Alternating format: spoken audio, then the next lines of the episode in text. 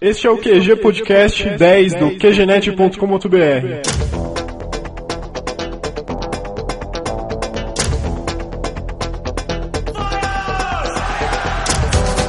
Aqui é o Marco e eu queria saber se tem devolução na grana de impostos, porque eu tô insatisfeito com o serviço prestado. Aqui eu tô falando e você tem sete dias para colocar esse podcast no ar ou você perde a garantia da loja. Bom, aqui é o Harnett, esse é o primeiro mês que eu consegui me livrar do cheque especial. Aqui é o Pi e eu tenho o direito de permanecer calado. Sou Marcos Antônio Lima e tô tentando provar que o nosso mundo seria bem melhor se não existisse bancos.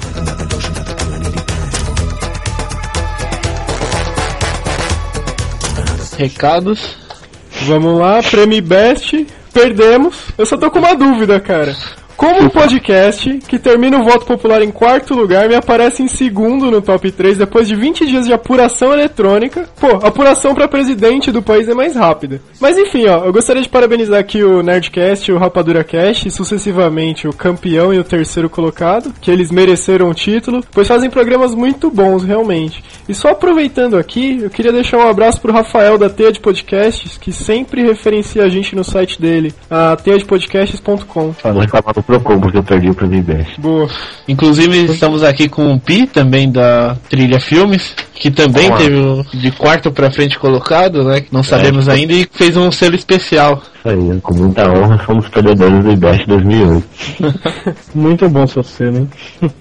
Bom, só então lendo os e-mails e comentários. Eu não vou ler muitos e-mails hoje aqui em represália não termos ganhado o IBEST e vai ficar assim, mas. Bom, brincando, eu tenho o e-mail do Diego aqui, que por sinal sempre nos escreve e já tá até enchendo o saco de certo ponto. Bom, resumindo, ele disse que achou o Cast 9 ótimo e pede pra todo mundo que estiver ouvindo o podcast pra iniciar a campanha Léo Sunga não. Bom, quanto a isso é tarde demais, vocês já estamos enviando as fotos, inclusive o Léo não tá participando hoje porque ele tá lambendo os selos postais pra mandar. E não esperem Photoshop nessas fotos. Vão ser todos reais. a propósito, quando a participação do Léo, ele não pôde participar hoje, ele pediu pra avisar que as baleias voadoras estão chegando. Eu tava organizando a passeata das baleias. ah, o Diego comenta aqui no final do e-mail dele que deveríamos ter chamado o Pi pro último podcast, pois ele iria fazer várias analogias pra filmes de apocalipse. Aí, Pi, você tá sendo lembrado pelo público, hein? Valeu, velho. Isso é um sinal do fim mesmo. Só uma dúvidazinha. Pi não tem nada a ver com produto interno bruto, não, né? Não, não. Não, você teria um B na frente e provavelmente me chamando de buco. Então, legal. Bom, esse último podcast teve uma repercussão legal e recebemos vários e-mails é, e comentários com outras teorias de fim do mundo e até alguns materiais com embasamento das previsões que abordamos. O pessoal reclamou bastante com o fato do mundo acabar numa sexta-feira, que cai dia 21 de dezembro de 2012, mas fazer o que, né? Não tem como evitar. Infelizmente não vai dar pra gente aproveitar o final de semana, né? Pois é. é escolhi um comentário no site pra ler aqui, porque como tá público lá no blog, não tem muito sentido eu ficar lendo todos os comentários, mas pra quem interessar é só acessar a área de comentários do podcast 9, tá tudo lá. É que eu escolhi um comentário da senhora B, ela não diz a idade nem de onde fala, mas ela disse o seguinte: Primeiro, meus parabéns pelo site, muito bem feito, super organizado, tudo bem certinho. Bom, eu ouvi o podcast número 9, achei o assunto muito interessante e queria fazer algumas pontuações. Acho que se o mundo for acabar, vai ser de uma vez só, porque Deus vai dizer, corre cambada, e BUM! Acabou. Ele vai estar de saco cheio, por isso que o mundo vai acabar. Acho que efeito estufa, terremoto, tsunami e tudo mais é só uma última tentativa. Se todo mundo tomar vergonha na cara e mudar o rumo dessas catástrofes, tudo bem, a gente tem uma segunda chance. Improvável. pois é.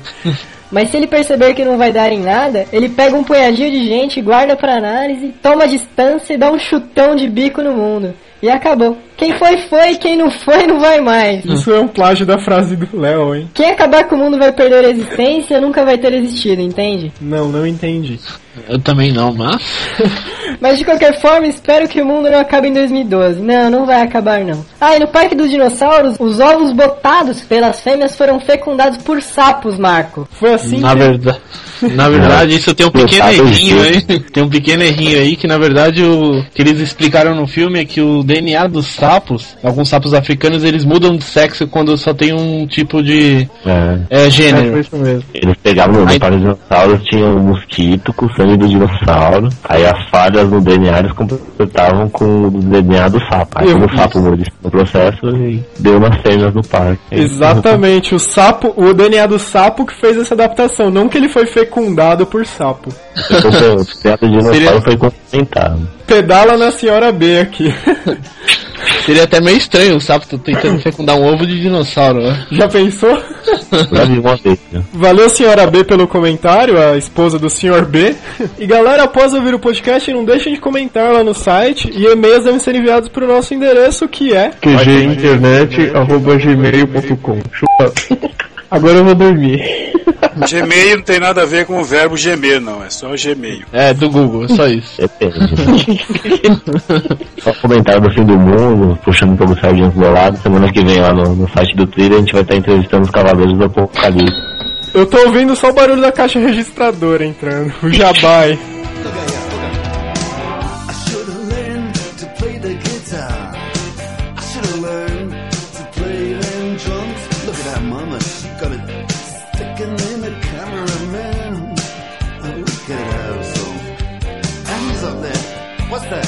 Esse podcast vai ser um programa de utilidade pública. Esperamos ajudar principalmente o público mais jovem a entender que nós temos direitos. Na hora de se matricular em um curso, comprar alguma coisa, usar algum serviço, uso do cartão de crédito, que tá na moda o pessoal na- no final da adolescência começar a receber seus próprios cartões. E estamos aqui com a participação e apoio do Sr. Marcos Antônio Lima, escritor, consultor de relações de consumo, autor do livro Escravos dos Bancos, entre outros, e colunista do site endividado.com.br. Seja bem-vindo ao QG Podcast, Sr. Marcos. Lá, beleza, obrigado. Logo de início, quero dar um alertazinho para pessoal mais jovem. Cuidado com o banco. Opa, Num dia ele tira a sua fome, no outro eles lhes tiram as panelas. que beleza, hein? Acho que eu fui avisado um pouco tarde, já levaram minhas panelas. Pois é, pode ter. Banco é lobo em pele de cordeiro, hein? Percebe? Queria um comentário, talvez eu esteja até errado, que eu não sou especialista no, no assunto, também nem escrevi nenhum livro, né, senhor Marcos? Eu tava estudando um pouco de economia e eu vi pelo menos um motivo que eu acho que o governo abre tanto, vamos dizer em termos vulgar, abre tantas pernas para os bancos. Eu dei uma, uma lida no como funciona o imposto de renda do banco. Pelo que eu entendi, o do lucro do banco, ele metade ele paga de imposto de renda pro governo e metade ele fica para ele. Então quando ele divulga aqueles faturamentos enormes, aqueles lucros enormes que eles têm, de 4 bilhões, 6 bilhões, aquilo já é, então, já é tirado imposto de renda. Todos os impostos, é lucro líquido. O que acontece? Pro governo, esse imposto, esse negócio parece ser bem lucrativo, né? Por exemplo, ele não entra nenhum real de capital dele e é sócio né, na metade Ah, do que o o banco governo tem. brasileiro, o governo brasileiro, vocês vão ficar sabendo agora, se, se ainda não perceberam, é um governo banqueiro. Nossa. O governo brasileiro é banqueiro. É, Antigamente a agiotagem era crime, o Lula derrubou. É, tinha governo brasileiro pra, é. pra juros. É, e não, O governo brasileiro controla o Banco do Brasil, a Caixa Econômica Federal, e agora o Banco do Brasil, sem dúvida, vai abocanhar o Banco Nossa Caixa, do Estado de São Paulo, que é um dos maiores, é o oitavo banco brasileiro, né? O governo brasileiro, além de ser banqueiro, empresário, vamos dizer assim, entre aspas, ele anda de mãos dadas com os bancos comerciais e forma uma corja de, entre aspas, eu digo por conhecimento de causa e sem medo de ser feliz, uma corja de ladrões e quem paga é o povo, né? O consumidor que é fraco, não tem a quem recorrer e, e Ô, por aí vai, né? Só um detalhe, o que que define um banco? Por exemplo, se eu emprestar dinheiro pra alguém, você é um agiota, certo? Mas o, go- Assim. o banco faz a mesma coisa que eu faria com outra pessoa? Não, não digo eu pessoalmente, mas uma pessoa que empresta dinheiro pra outra a juros é considerado um agiota. Pode você. O que diferencia um agiota de um banco? O agiota é o ilegal. É, o agiota que ele não tem não autorização legal. governo. Ele não faz parte do sistema. Ele não tem autorização do órgão que é o órgão que autoriza a você abrir uma instituição financeira, que é o Banco Central. Basicamente o agiota não paga imposto, é isso? É, o não, o agiota ele, ele é ilegal. E o- os bancos são agiotas legais. É legal Entre aspas, porque o banco contribui, né? é, Você, É, é legal quando você não dá nada pro governo. Quando você dá pro governo, você é um banco. a partir da lei 4.500 e deixa eu, eu não lembro o nome, o número da lei aqui, o, o Banco Central é o órgão que autoriza a abertura. Se você for abrir um banco hoje, você tem que pedir autorização no Banco Central. Ele, além de autorizar, ele que também fiscaliza. Tá? Então, se, se você não tiver essa autorização do Banco Central, não, não, é, não é caracterizado como instituição financeira. Então, não pode funcionar. E os bancos têm. Só que o Banco Central é outro come quieto, né? Ele Pergunta, praticamente- pergunta. Banco Central é um banco também? é um banco. Ele é um, é um órgão que regulamenta, mas ele é o banco dos É um, bancos. É um órgão fiscalizador, é um órgão, um órgão regulamentador. E ele que, assim, existem, ele controla a política monetária do país, né? Então ele controla quanto tem de moeda circulando, quanto que é o valor que os bancos emprestam. Quando o banco precisa de dinheiro, ele pega do Banco Central. A É um taxa de órgão juros que o paga, Banco do banco, né? é, então. Mas a principal meta dele ali é o controlar a inflação, né? Quando você vê essas últimas notícias aí. Ele, Ah. ele, ele controla o sistema financeiro, né? ele é o representante do governo, né? Nesse, ele, ele é a mão do governo no sistema financeiro nacional, né? E a gente, a gente o que precisa urgentemente, estou levantando essa bandeira já faz anos, e uma reforma nesse sistema, que ele é arcaico, né? É desigual, é unilateral e o povo que paga a conta dança, né? Entendi. Só adiantando uma dúvida do Léo. Não, Léo, você não vai poder abrir uma conta corrente no Banco Central. É, na- ele não é um banco comercial comum. É que nosso colega ele tem um pouco de dificuldade pra essas coisas. A gente vai aproveitar a ausência do Léo hoje pra sacanear ele o máximo possível. O Léo é aquele lá, aquele lá do, do programa do Cadê o Léo? O Léo da, da Rede Cultura? Cadê o Léo? Cadê o Léo? O Léo? Não, nem lembro. Não, não, deixa pra lá. É tipo assim, haha, pegadinha do malandro. Pra abrir uma conta, uma conta no banco, qual a idade mínima? Eh, Você pode, eh, até com 16 anos, você pode abrir. Você tem que ter um, eh, um responsável, né? Mas Sim. pra você abrir de maneira autônoma, só a partir dos 18. Então, fica o alerta então aqui pro pessoal dessa faixa etária que escuta o nosso podcast, abrindo uma conta bancária, muito cuidado com essas taxas, com propostas de empréstimo, crédito fácil, cartão de crédito principalmente, que isso é armadilha, principalmente para essa faixa etária que é uma pessoa que está começando a trabalhar, ainda não, não tem nenhuma garantia, não- O segredo, o segredo é quebrar a transparência, porque o banco, eles são complicados, eles são muito fechados, eles fazem tudo na surdina, tudo de- por trás dos panos, eles, Então, eles gostam de vantagem e sacanear. Isso que eu tenho uma dúvida. É, por exemplo, os bancos eles ocultam muitas informações. Eles te apresentam um, um comercial que parece só vantagens, mas as desvantagens eles escondem bastante. Como que. É nem como que a informação, é indução psicológica, isso é crime. Aham. Como que a gente faz pra ter acesso às informações que são realmente relevantes? Por exemplo, taxa de juros que você vai pagar, é, os custos administrativos que o banco cobra.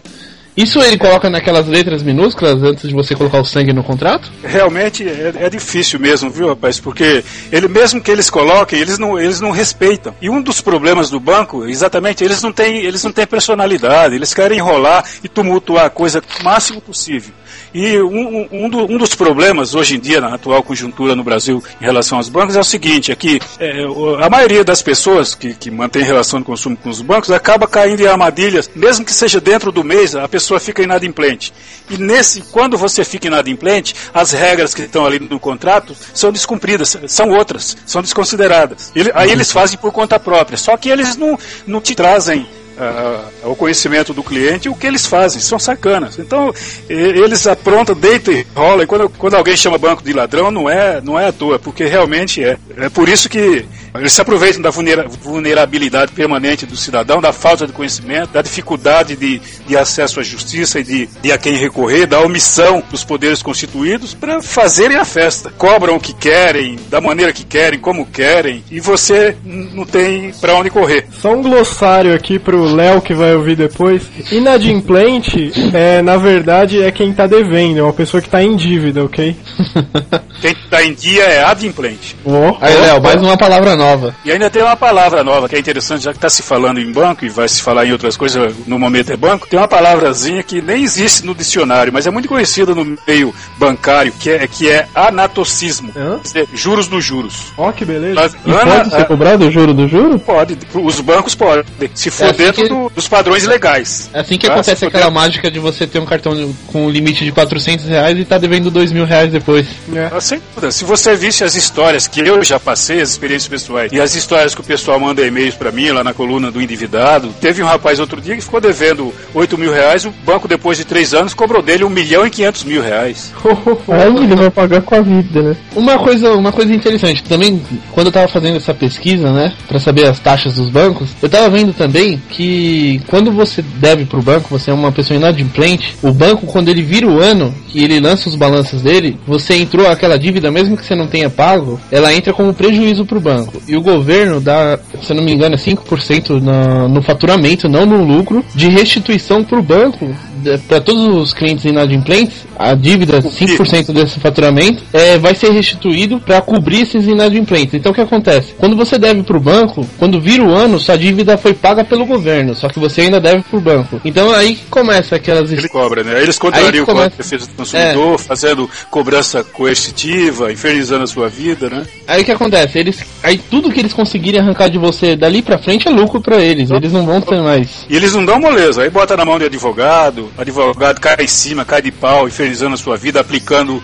a, a sentença judicial já em você, que você vai ser preso, que isso e aquilo, fazem um verdadeiro tumulto psicológico. em você cima pode ser pessoa. preso por ser inadimplente? Não, Ninguém, ninguém pode ser preso, a não ser falta de pagamento por pensão alimentícia. Dever não é crime, principalmente Entendi. num país que nem o nosso, país que nem o nosso, que Agora- o, o jogo é, é- é manipulado só pela parte mais forte né, das relações com os. Mas é um, da- um do- um dos poucos casos. Mas geralmente, dívida com banco, para começar, banco é difícil. Se vocês algum dia forem cobrados pelo banco, é difícil o banco levar você para a justiça. Ele sempre inferniza a sua vida, mas diretamente com você. Ele não tem coragem de fazer a mesma coisa na frente de um juiz. Por quê? Porque ele sabe que pratica um abuso. Dificilmente, dificilmente eles vão cobrar de você o valor real, o valor principal que realmente você deve. Só que se- o que, que acontece? Se ele for para a justiça, aí lá ele, ele- Um exemplo, um exemplo prático. Você está devendo mil reais para o banco. Você ficou um ano sem pagar. Esse valor, pelo embasamento legal, você teria que pagar 1% de juro de mora mais 2% de multa. Nada mais.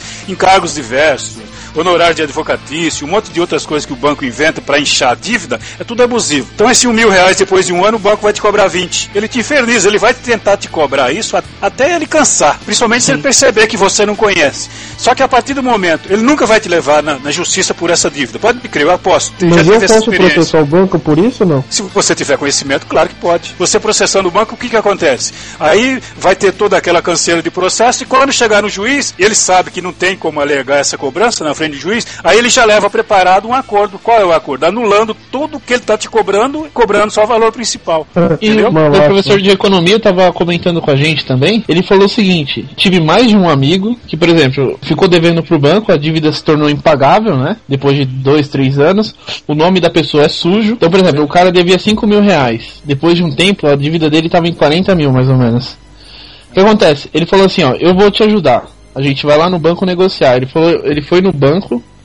Aí o banco, não, paga então de 40 mil, paga 20 mil que a gente tá tudo certo. Mesmo assim, estava não. bem superior ao que ele devia. Então, aí ele falou, o meu professor que tava auxiliando o cara, o amigo dele que tava devendo, falou assim, não, a gente tem 4 mil reais agora pra te dar. Não, não, não aceitamos. Aí no outro ano, aí eles foram lá e diminuíram pra 10 mil. Aí não aceitaram. No outro ano, eles aceitaram os 4 mil reais e limparam o nome do, da pessoa, só que ele falou assim, tem o seguinte inconveniente, seu nome tá sujo até lá. Depois que você pagou a dívida, aí fica limpo normal. Mas até lá seu nome vai estar vai tá sujo. Eles têm esse direito de, de incluir o nome, né? Porque a dívida praticamente ela existe. Só que o que eles cobram é irreal a dívida, né? E o cara é obrigado a sofrer. Eu já escrevi sobre isso, inclusive na minha coluna eu tenho sobre isso. Eu tenho esse negócio de incluir o nome da pessoa no Serasa é um bloqueio ao seu desenvolvimento econômico. É uma punição civil. Isso é crime, porque banco e o Serasa não são tribunais. Ah, sim. Eu recebi uma carta hoje de um cartão de crédito que não vamos citar aqui. É, eles falaram que estavam incluindo na data de hoje meu nome no SPC por estar devendo R$ 12,40 pra eles. É, o pior, é brincadeira, né? Pior que é legal, só que cartão de crédito é uma outra, é é um caso à parte que eu nem vou te dizer. A gente pode até tocar nesse assunto, porque que- ah, o que que a gente estava falando agora há pouco sobre o Banco Central? Para se abrir uma instituição financeira, tem que ter a autorização do Banco Central, que é o órgão que posteriormente vai fiscalizar essas instituições financeiras. A administradora de cartão de crédito não é autorizada o funcionamento pelo Banco Central e nem é fiscalizado pelo Banco Central. Por quê? Elas não são enquadradas pela eh, lei, aquela lei que eu referenciei agora há pouco, eu não lembro o nome, o número, pouco. É, ela- ela- elas não são reconhecidas como instituições financeiras. Então, o- os abusos das administradoras de cartões de crédito, porque na maioria, mesmo sendo do grupo dos bancos, o banco tem banco aí que planta 19 milhões de árvores, tem banco que é o protetor do planeta, eles têm várias empresas no conglomerado deles, inclusive a administradora de cartões de crédito. Só que essas administradoras, por levar o selo do banco na- na- lá no, no cartãozinho, elas não são, não são instituições financeiras, mas tentam induzir o- o cidadão desavisado que é. É um crime, para isso é, isso é crime. E eles não podem cobrar mais que, que 12% de juro ao ano. Ao ano. Só que já existe súmula do, do STJ que autoriza, em alguns casos, que algumas administradoras, em, em algumas ações, caso específico, atuar como banco. Só que súmula do STJ não é lei. Ela, ela vai ser respeitada e seguida dentro do, do STJ. Um outro juiz, Entendi. ou um próprio um consumidor, entendeu? Ela não é lei, ela teria que ser uma lei que, que reconhecesse. Se você fizer um teste agora no telefone 0800 979 2345, que é o telefone de reclamações do Banco Central, e, e ligar que esse administrador do cartão de crédito fez para você, você pode fazer esse teste amanhã. O Banco Central vai falar, meu amigo, você ligou no lugar errado. Entendi. Nós não conhecemos a administradora de cartão de crédito. Não sabemos o que é isso. Para nós, essas empresas são empresas civis comuns, não são instituições financeiras. Então você está ligando no lugar errado. Vai na polícia, vai no PROCON, vai na SWAT, mas aqui não. Elas não reconhecem, então, consequentemente, não fiscalizam. Agora imagina você, é uma festa, né? Isso. Imagina um cidadão numa terra dessa. É uma ter- terra de ninguém, esse sistema financeiro nacional. Com relação à lei aí que o Sr. Marcos falou agora há pouco, é importante é, deixar claro que existe uma lei, o Código de Defesa do Consumidor, então ela protege o consumidor, vocês em qualquer caso, em qualquer tipo de relação de consumo, com seus direitos e deveres ali. O livro escravo dos bancos tem Código de Defesa do Consumidor na íntegra, viu? É importante até ter essa lei em casa, é uma lei pequena, para você poder estar consultando em algum caso que for comprar alguma coisa mais cara ou fechar algum tipo de contrato, ou consultar seus direitos mesmo. É sempre bom ter esse, essa lei embaixo do braço, quando- sempre que precisar. Uma ferramenta saudável para o exercício de cidadania. E é uma lei moderna, é copiada e admirada até por outros países, viu? Aqui na América do Sul. Opa. É mais moderna do que a da, da- da França. É uma lei, uma lei bastante moderna e uma lei sábia, porque ela não defende só o consumidor, ela defende uma relação no consumo igualitária. Qual que é o número da lei? Lei 8.078-90. Beleza. Código de Proteção e Defesa do Consumidor. Isso pode ser baixado. A lei você pode baixar, você pode baixar à vontade, né? No- no- eu não tenho ele na íntegra no site. Eu tenho no livro, mas no, na- no site da UAB, no site do PROCON, do IDEC, todos eles têm essa lei, é fácil de você baixar. E tem uma coisa muito interessante que já aconteceu aqui, que do nada chegou aqui um cartão pro meu pai do Banco Itaú. Pois é, outro crime, contraria o Código de Defesa do Consumidor. Eu falei assim, é, eu acho que deve ter alguma outra parte suja por trás disso que é a venda da mala direta, né? Porque É. meu pai não, não tem nada com ligação nenhuma pra ele ter algum endereço, algum dado do meu pai pra mandar pra cá, Alguém forneceu, né? entendeu? Isso aí, rapaz, é uma armadilha. Imagina o tamanho. Que já, não sei se vocês já escutaram falar, que tem gente que fala, ah, o banco mandou, então uma coisa que é mandada gratuitamente, você pode usar ela como amostra grátis, né? Já escutaram falar isso? Só que o cartão de crédito é uma armadilha, porque ele, ele foi mandado para você sem você pedir. Então você fala, eu vou usar esse diabo aqui, à vontade, mandaram não pedir, qualquer coisa eu, eu alego para o juiz depois no processo que estou usando como se fosse amostra grátis. Só que a partir do momento que você se endividou com o cartão, com seus dados todos aí, o que, que acontece? Ela, ele anula, é uma armadilha sem precedente, porque aí você começou a consumir. Tá entendendo Entendi. como é complicado? Aí você começou a consumir, aí você fez uso dessa coisa, aí já abrange Meu pai teve um caso que ele recebeu, ele recebeu um cartão de crédito e ele não queria, ele quebrou o cartão de crédito. O que acontece? Depois teve um belo dia que ele acordou e ele ficou sabendo que o nome dele estava no SPC por causa da anuidade do cartão de crédito que ele tinha quebrado e recebeu sem pedir. Mas o Ele não não. chegou a usar. Não, ele não usou. Ele, Não usou. do jeito que veio o cartão, ele veio rapaz, bloqueado, esse né? é- e Ele, ele quebrou resolveu- o cartão, jogou no lixo. Ele, E o ele continuou- cartão, e o banco cobrou a anuidade dele, como ele não pagou a anuidade, aí ele ficou com o nome sujo no Serasa. Aí quando ele levou na. Ele primeiro foi conversar com o banco, né? Quando ele levou aquilo no banco, o banco já na hora falou, não, desculpa, a gente não sabia e tal, aí ia pra danos morais, só que aí não, acabou não levando à frente isso daí. Aí ele Porque colocou, ele não colocou o nome do seu pai no Serasa. colocou durante mais ou menos um mês. Até ele ficar rapaz- sabendo, né? E o outro rapaz também aí que resolveu, o banco também colocou o nome do seu pai no, no Serasa?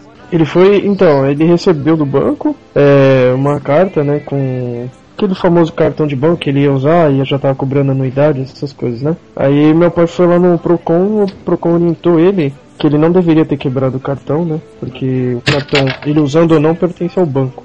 Mesmo que esteja com o nome dele gravado lá, pertence ao banco.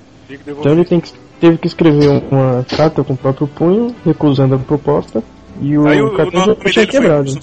Não, não, não chegou aí. Chegou, é, no- Mas causou o transtorno dele ter que ir até o Procon orientar e ainda teve que pagar o telegrama para ser entregue em mãos para poder cancelar o processo. Vou revelar um segredo pra vocês aqui, rapaz. Tudo que eu queria era que alguém mandasse um cartão pra mim e eu ia ficar com o cartão aqui guardadinho, não ia rasgar ele e que os caras incluíssem meu nome no Serasa. Isso dá dano moral.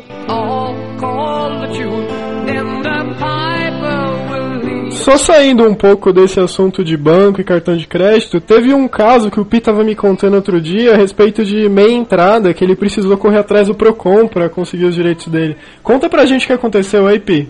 Fui no show do White Stripes, né? Aí show já é caro, né? Mas aí o internacional é mais ainda. Aí beleza, aí eu fui comprar meu ingresso, feliz da vida. E não tinha meia entrada, falou que tinha esgotado. Né? Cheguei tinha uma placa que não tinha mais meia entrada. Só que aí eu fui e falei com a atendente, falei, ó, não existe cota para estudantes, eles estão inventando isso. Ela falou, ó, tem um, a lei municipal diz que tem cota de 20% para ingresso para estudante. Eu falei, é, mas a lei não é municipal que funciona. Existe uma lei estadual, existe uma lei federal que estão acima da lei municipal. Aí eu fui falar com o gerente lá, né? Procurei o gerente, ele veio e falou pra mim que não ia vender minha entrada. Se eu quisesse, eu que ia atrás dos meus direitos. Falei, tudo bem, desde que você me ponha isso no papel, né? Fez ele pôr no papel que ele não queria me vender minha entrada. Aí eu fui no Procon, expliquei tudo direitinho, e a lei é- diz exatamente isso, né? É, pelo que eu me lembro, a lei federal diz que os estados devem regulamentar a meia entrada.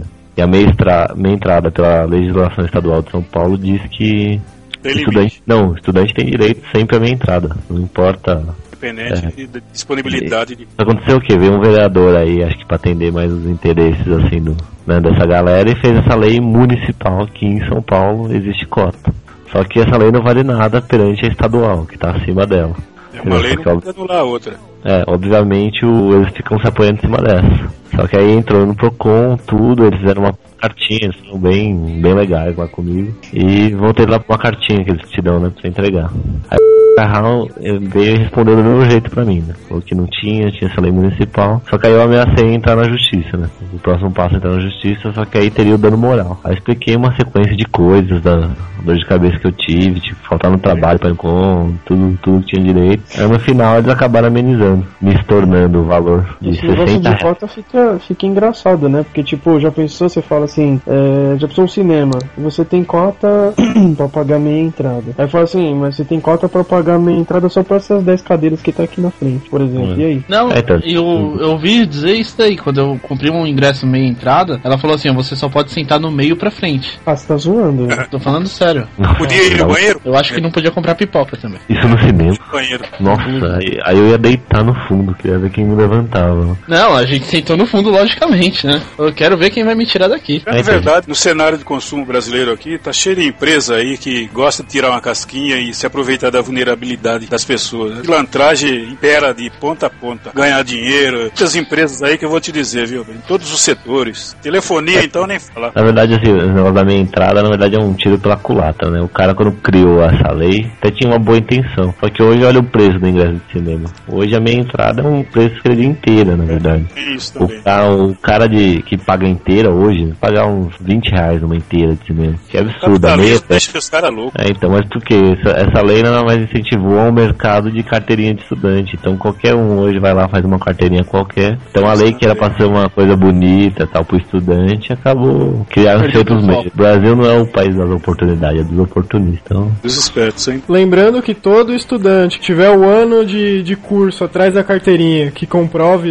está estudando atualmente tem direito a uma entrada em cinema, teatro e shows e, e qualquer Isso. coisa que relacione lazer e cultura. Isso, se Então, pra carteirinha não tiver o ano atrás, você pode levar o boleto. Se você paga a faculdade, alguma coisa assim, você pode levar o boleto e isso prova que você tá estudando. Ou um atestado da escola também. é. Se alguém botar barreira nisso, é o exemplo do terapia aí, é um belo exemplo de exercício de cidadania. Isso é saudável, tem que ser assim. Se o cara não for altivo, ele nego sobe nas costas do cara. Eu vou ver assim, tipo, não é nem. Nunca é pelo dinheiro, no final das contas. Outro dia eu tive problema no, no Shopping Dourado também, por causa de um real. Por causa de um real eu fiz parar o negócio lá por causa do estacionamento. Beleza, curti o shopping tudo, aí na hora de sair tinha uma fila enorme no estacionamento, né? Pra pagar o estacionamento. Aí quando chegou na minha vez, tipo, virou um minuto. Eu fiquei cinco horas e um minuto. Aí cobrou um real a mais. Eu falei, não vou pagar esse um real. Mas por que não? Porque eu fiquei 20 Tava na minutos fila. nessa fila. Fiquei 20 minutos nessa fila. Você vai querer que eu pague esse um real a mais? Você pode parar. Ninguém vai mais passar. Eu não deixei ninguém passar na minha frente até chegar o gerente e me justificar aquilo. É Porque eu ia pagar mais. Falei, meu, O consumidor na relação do consumo, é, ele é autoridade. É, os caras, eles, É eles tentam, eles tentam fazer um terrorzinho pra você, mas você levanta a voz pro cara, o cara não vai querer. Mas mostra que conhece um pouco dos seus direitos. É. E tem que ter essa consciência, principalmente dos mais jovens, todo mundo. O consumidor ele é autoridade dentro de uma relação no consumo, mesmo porque o consumidor é o mesmo cidadão que produz.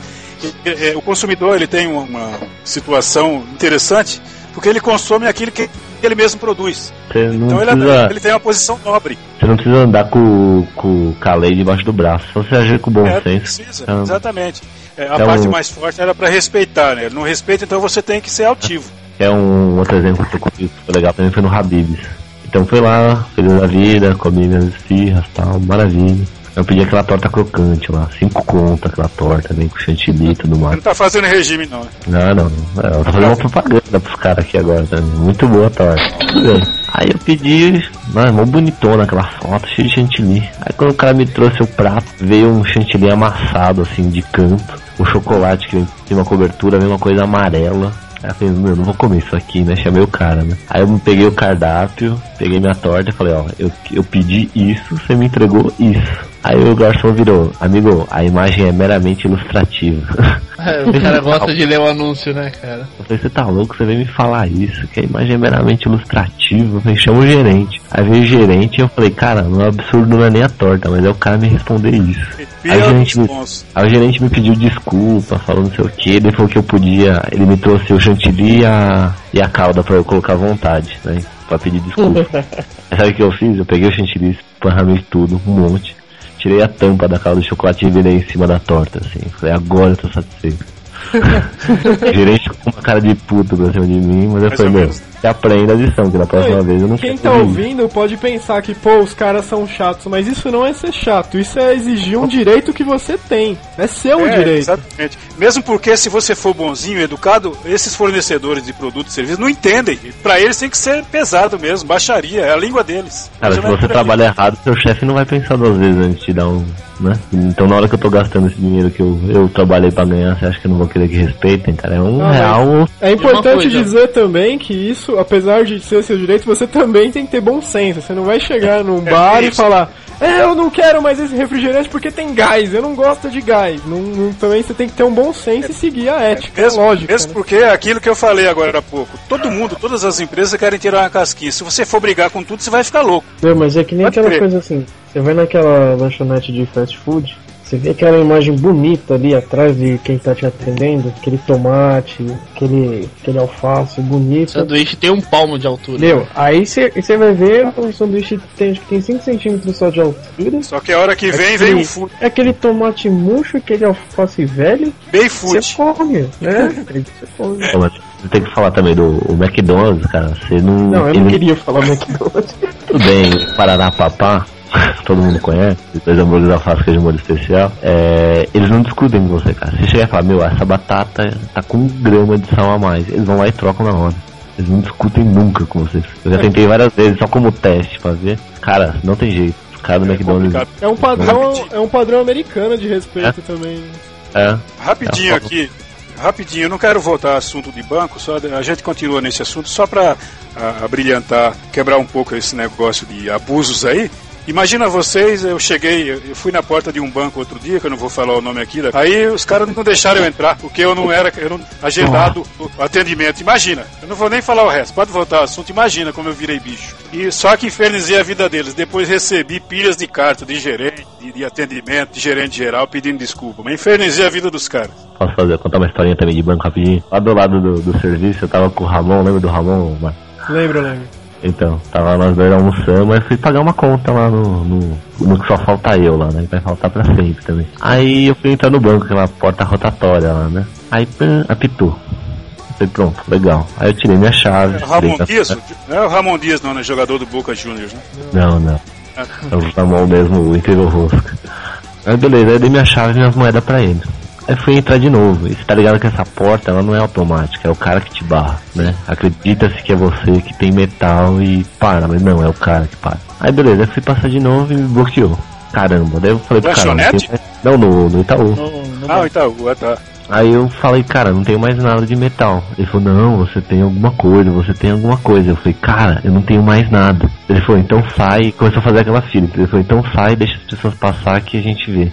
Falei, não, eu entrei primeiro, eles vão entrar na, na fila do caixa primeiro. Eu não quero, eu quero entrar agora. Aí o, cara, aí o cara desceu e foi lá na porta. Ele falou, você tem algum metal aí? Me mostra. Eu falei, você quer saber o que eu tenho? Eu tenho uma chapa de metal na cabeça. Você quer ver a chapa de metal? Ele falou, é, me mostra. Eu falei, não, você não é médico. Aí eu fui lá e sentei. Sentei na porta rotatória. Falei, chama a gerente. E sentei. Mas você tem mesmo, não, né? Hã? Não, não, não tenho. Ah, Não, aí veio a gerente, veio falar comigo, amigo, que não sei o que. É, eu falei, ó, eu já expliquei que eu não tenho nenhum metal. E por que tá me bloqueando? Ela falou, não, não, você tem que entender porque é uma questão de segurança. Eu falei, ó, tá bom, tem uma chapa de metal na cabeça, como é que você vai fazer pra conferir? Tem o titânio em mim. Ela falou, ah, então me mostra. Eu falei, você é médica? Se você mostrar sua carteirinha de médica, eu te mostro. A estrutura Ah, óssea dele é de adamante, né? Ela percebeu que não tinha mais o que fazer, eu tava sentado, ela liberou. Aí no que eu entrei no banco, eu gritei no alto: Atenção, todo mundo! Isto não é um assalto, eu não tenho metal, eu não tenho nada, eu não tenho nem dinheiro. Aí a, a gerente ficou, ficou morrendo de vergonha, me passou na frente de todo mundo pra eu pagar e ir embora logo. Não, e eu conheço casos também que a pessoa entrou armada dentro do, do banco. e não foi parada na porta. É, os assaltos a bancos acho que acontecem como? e, essa, e essa maldita porta giratória, ela configura dano moral, viu? É, não, pô. Ela infringe o artigo 8 186 do, do Código Civil Brasileiro. Eu lembro um Ah. caso antigo que a mulher ela chegou a ficar de calcinha e sutiã na frente do banco e Você não viu, conseguiu não? passar na porta. Você viu? Ah, mas ela devia ter algum brinquedo, é. Pô, perdi isso.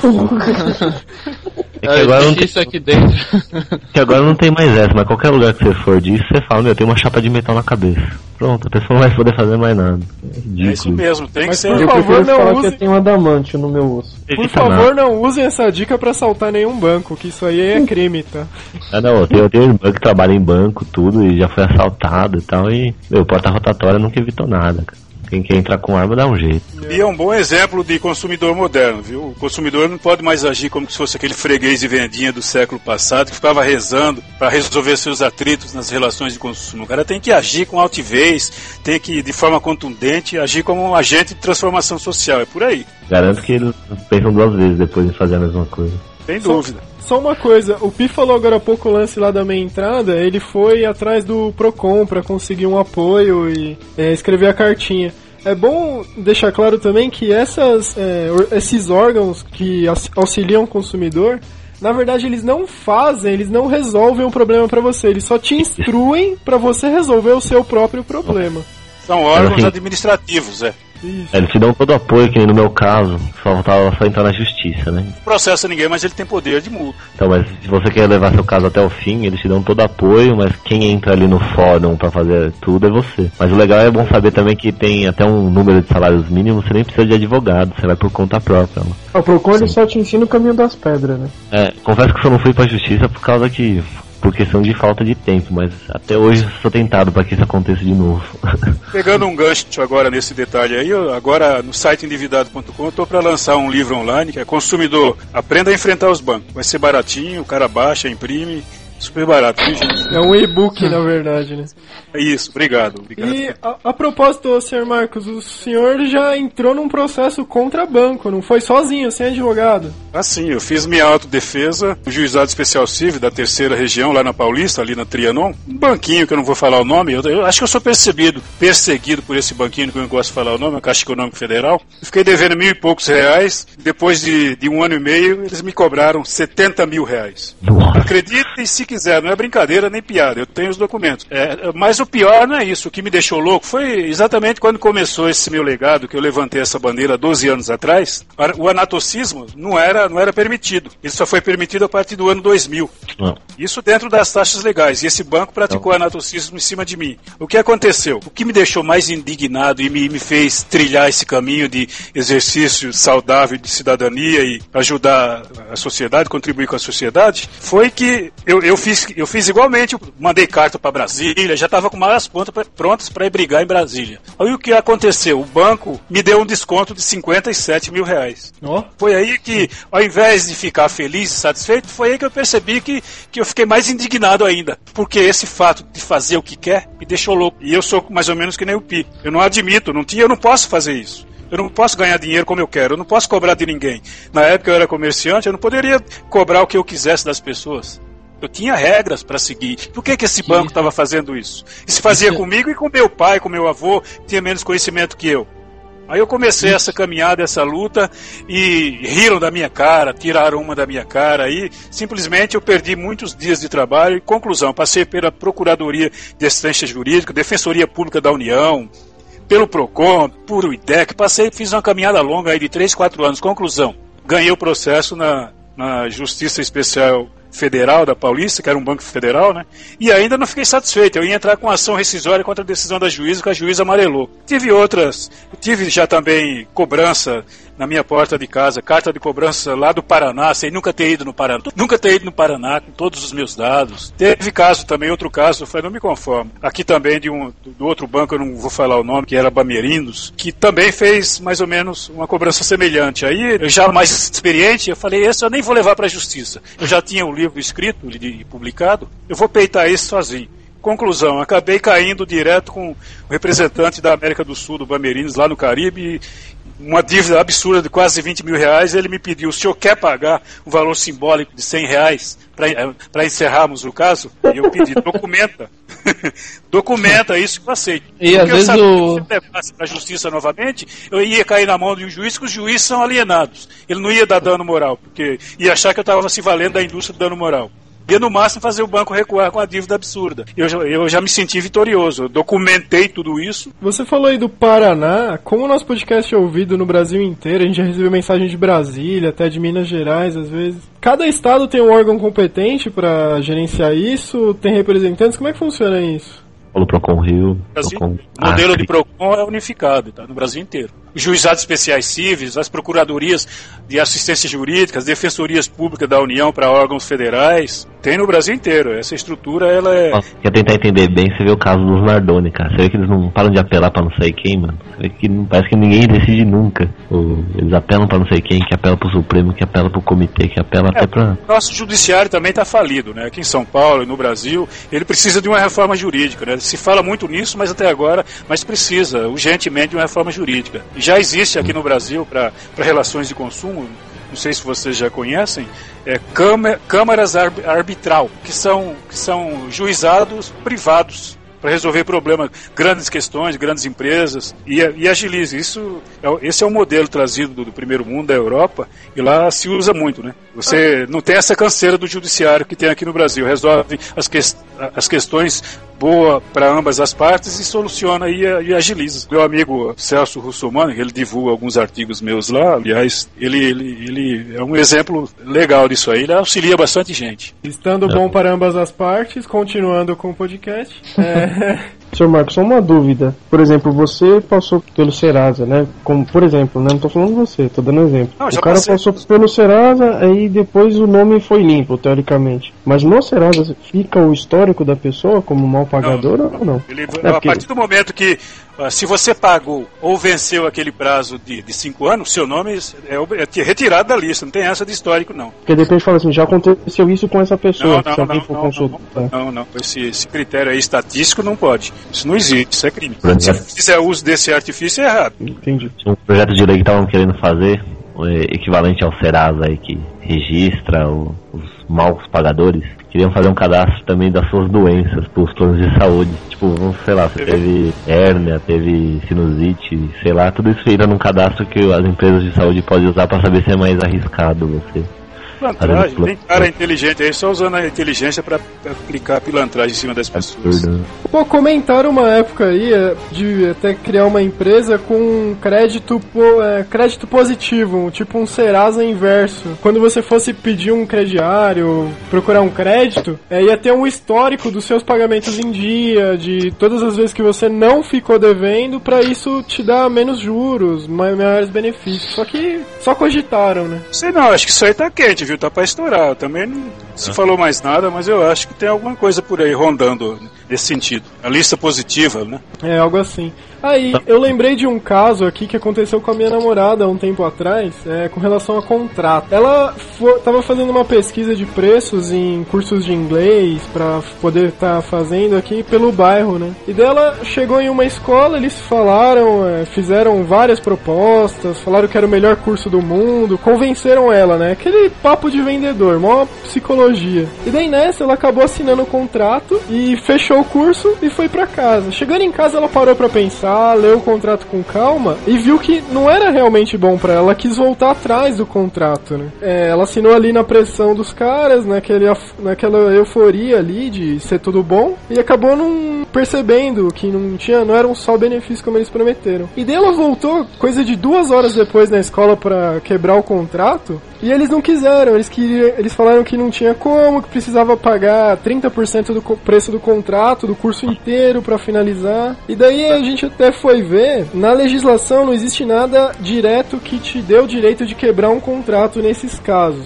Quando é existe- assinado no estabelecimento, né? se você fizer via internet ou por telefone, ou comprar um produto ou um serviço, você tem até 7 dias para voltar atrás. Mas como ela foi no estabelecimento, ela não teria esse direito. Porém, a gente pesquisou com ad- alguns advogados amigos nossos, a gente até comentou com o Sr. Marcos que deu uma força pra gente. É, para encerrar esse contrato, ela teria o direito de voltar atrás dentro do mesmo dia, dentro de 24 horas. Então o que, que ela fez? Ela fez uma carta é, pediu para os caras protocolarem com a data de hoje, tipo, eu quero desistir o curso, assina aqui embaixo, né? E daí eles assinaram, eles viram que a gente ia acabar tocando pra frente esse problema, eles iam ter um rolo na justiça, e daí eles resolveram quebrar e cancelar o contrato sem cobrar mais nada, fechou mesmo. Eles acabaram cedendo mediante pressão, né? Porque na verdade eles tinham a garantia jurídica de não fazê-lo, né? Pois é, mas daí quem Alerta. estiver ouvindo o podcast, fica o alerta, porque realmente as escolas fazem isso. Não só escolas, qualquer produto. O vendedor, ele é treinado pra te, vamos dizer assim, pra te enganar. Ele vende como se o produto dele fosse o melhor do mundo. Detalhe Então cuidado. Ele aproveita da vulnerabilidade do consumidor para levar vantagem. Cuidado com compra vir por impulso. Quando você vai comprar bancos de inglês, um celular pós-pago tal, tem esses contratos standard, né? Que é um modelinho já pré-feito que você vai lá só e assina. Só que tem um detalhe, assim, você pode também, na hora de assinar, rabiscar esse contrato. Se não concordar com alguma coisa. Atendente nunca tá preparado pra isso. Nesses dias eu fui trocar meu celular, né? Por um modelo novo lá, quem tem pós da Claro. Aí quando você troca o celular, eles te dão um descontão de 50%, sai mais barato. Só que aí você é obrigado a assinar um, contrato com eles que você vai ficar um ano com eles. Até aí tudo bem. Aí tinha uma cláusula lá que era multa. Que se eu desistir em menos de um ano, eu vou ter que pagar X reais. Aí tinha um detalhe lá que se eu desistisse agora, né, 12 meses antes de vencer o contrato, eu tinha que pagar uma multa de 700 reais referente ao benefício que eu recebi. Só que eu falei com a atendente, eu falei, calma aí, o benefício que eu tô recebendo aqui, o preço do celular é 950, eu tô pagando 500, então meu benefício é 450, não 700, 800 reais que tá aqui. Ela, não, mas é que isso é um padrão da Anatel, não sei o que. Eu falei, é padrão da Anatel, mas não é meu padrão. Eu rabisquei, coloquei lá 450 reais foi meu benefício, referente a 12 meses. Ponto. Assinei os dois contratos e deixei pra ela. Ela, você não pode fazer isso. Eu falei, quem vai me contestar aqui agora? Eu nem sei se eu podia ou não, mas eu falei, meu, tá escrito aqui que é o benefício. Eu só escrevi, o benefício que eu recebi foi de 450 reais. E assinei. Então o dia, se algum dia eles quiserem vir atrás de mim, se eu desistir e tal, o contrato que eles vão ter em mão vai estar escrito isso já. Esses contratos de adesão, eles, eles são, Né? eles são cuidado. regidos pela, pela parte mais forte, né? E pra Né? já- Então, por isso, vai lá e, e rabisca e coloca. Se discorda de Tá alguma se coisa. falando, tá se falando em contrato, o artigo 46 do Código de Defesa do Consumidor, ele reza que vo- você tem que entender o que está escrito no contrato. É. Se você não entender o que está escrito no contrato, foi o artigo 46 do Código de Defesa do Consumidor, você não pode ser responsabilizado. É. Não é só ler. E é interessante, viu, gente? Não, não, não é só ler o contrato. Você tem É. que ler e entender o que está escrito ali. Então, se você não entendeu, Você não pode ser responsabilizado. Eu- Por isso que eu falei, eu já assinava, eu expliquei exatamente pra mulher. Eu até concordo com o que vocês estão dizendo aqui, mas eu vou deixar essa ressalva aqui já por escrito. E ainda em contrato, viu, viu Pi, é, existe o artigo 6 do Código de Defesa do Consumidor, mesmo depois de assinado, se você descobrir que uma cláusula contratual É, está te é. tirando, tirando vantagem, você tem direito a revisar esse contrato. Inclusive mudar cláusulas contratuais sem, sem mudar o contrato, sem desfigurar o contrato. O Código de Defesa do Consumidor te dá esse direito. Por isso que ela é uma lei bastante moderna e muito interessante que, se- Sim. que se seja conhecida.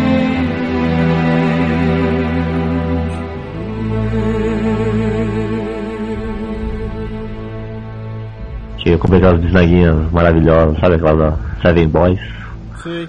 Sabe? Que é bom que você corta, aí você faz uma de maionese, uma de requeijão, uma de manteiga tal, mó bom. Só que uma vez eu peguei o pacote abrido, eu cortei tinha uma pedrinha dentro da bisnaguinha, né? Aí na hora eu liguei lá no serviço de atendimento e falei, meu, veio uma pedra na minha bisnaguinha, eu não engoli por sorte, né? Aí o que eles fizeram? Mandaram lá uma equipe, foi lá, pegou a minha bisnaguinha com a pedra e tal. Aí beleza, fiquei aguardando. Um mês depois veio uma puta cesta de alimentos pra mim, assim. Com uma carta do laboratório dando parecer que aquela pedrinha tava no saco da farinha deles e tal, não sei o que. Então, Ah, sim. do- eu tenho um amigo que trabalha em indústria alimentícia, eles têm uma, Política, uma preocupação grande com isso por causa da imagem. Porque, por exemplo, é, as pessoas são muito sensíveis a essa imagem, né? Se faz uma propaganda negativa dessa com outra pessoa, a outra pessoa também não vai comprar o, o produto deles. Então eles têm um sistema de atendimento ao cliente. Então quem tiver problema nos produtos alimentícios, principalmente, inclusive até às vezes no próprio mercado que você comprou, na revenda, alguma coisa assim, você pode trocar também. Pô, isso é crítico porque problema em produto alimentício pode até matar a pessoa, né? A desinteria. É, mas acontece. E o meu, o meu último caso aqui foi. O meu último aconteceu comigo foi com o submarino, né? Que, pô, comprar pela internet é uma maravilha, cara. Já comprei geladeira, já comprei máquina de lavar, pô, já comprei DVDs, comprei de tudo na internet, mó bom. Eu acho que é Típico, típico preguiçoso que não quer ir na loja pra escolher, né? Exatamente, tem os cupons de desconto. Então tem um puta do esquema que vale a pena. O, só que acontece o quê? Daí Eu fui comprar um presente pro amigo meu, né? Aí eu queria que entregasse na data de aniversário dele, né? Fez tudo combinado, beleza.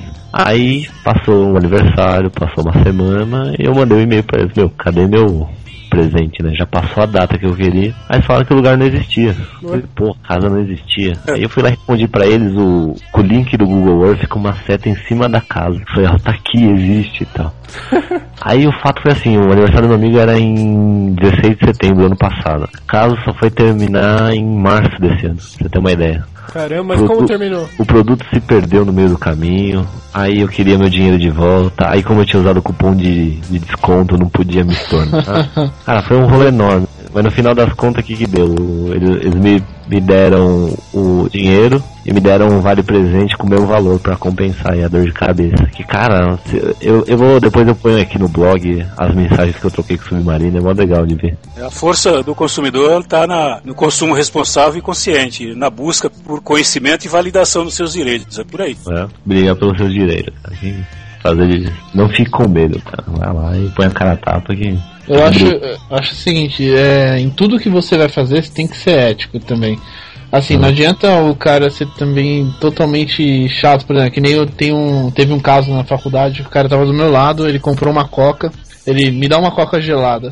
Aí o cara tirou do freezer, né? Deu uma coca pra ele. Ele pegou a coca, abriu a lata, tomou um gole e falou assim: "Não, essa coca não tá gelada".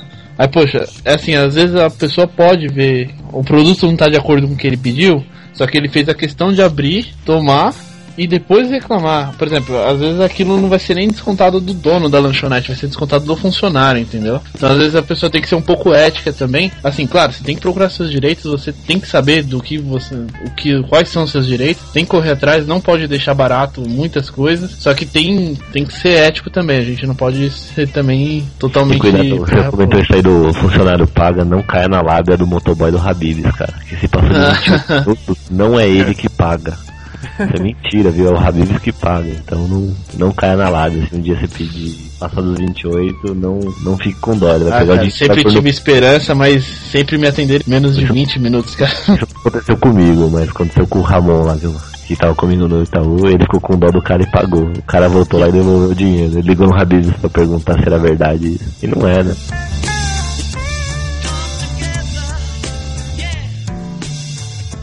Bom, é isso aí. Se quiserem tirar alguma dúvida específica ou conversar com o Sr. Marcos, escrevam para o nosso e-mail de sempre, que é Ernest. qginternet.gmail.com Escrevam para esse e-mail que encaminhamos para ele, claro. Não deixem de conhecer os sites do que o Sr. Marcos participa. Pode passar os endereços para ele, Sr. Marcos. www.endividado.com.br. Amanhã, inclusive, vai sair uma coluna legal que eu já aprontei hoje, que é os bancos querem fazer o cidadão de idiota. Bem pesado minhas colunas, mas é Dá pra muito, ver que ele adora banco. muito legal. Bastante Falar nisso, você também tem o site escravosdosbancos.com.br, né? www.escravodosbancos.com.br. Escrevo também para Fale com Elas, para as meninas do plantão, e um site diverso de assuntos femininos. Tem também minha participação lá no, no lado financeiro. É isso aí, esses links estão no QG, é só clicar no post do QG Podcast que vocês acessam aí. Esperamos que o programa tenha sido útil e proveitoso para todos. Sr. Marcos, muito obrigado pela participação e fica o convite para podcast futuro. O senhor quer falar mais alguma coisa para fechar? Eu queria incentivar o pessoal para fazer ecoar o nosso brado retumbante bem alto, do lábaro central dessa nação de frágeis cidadãos. Braço e obrigado pelo convite. Depois dessa eu não vou falar mais nada.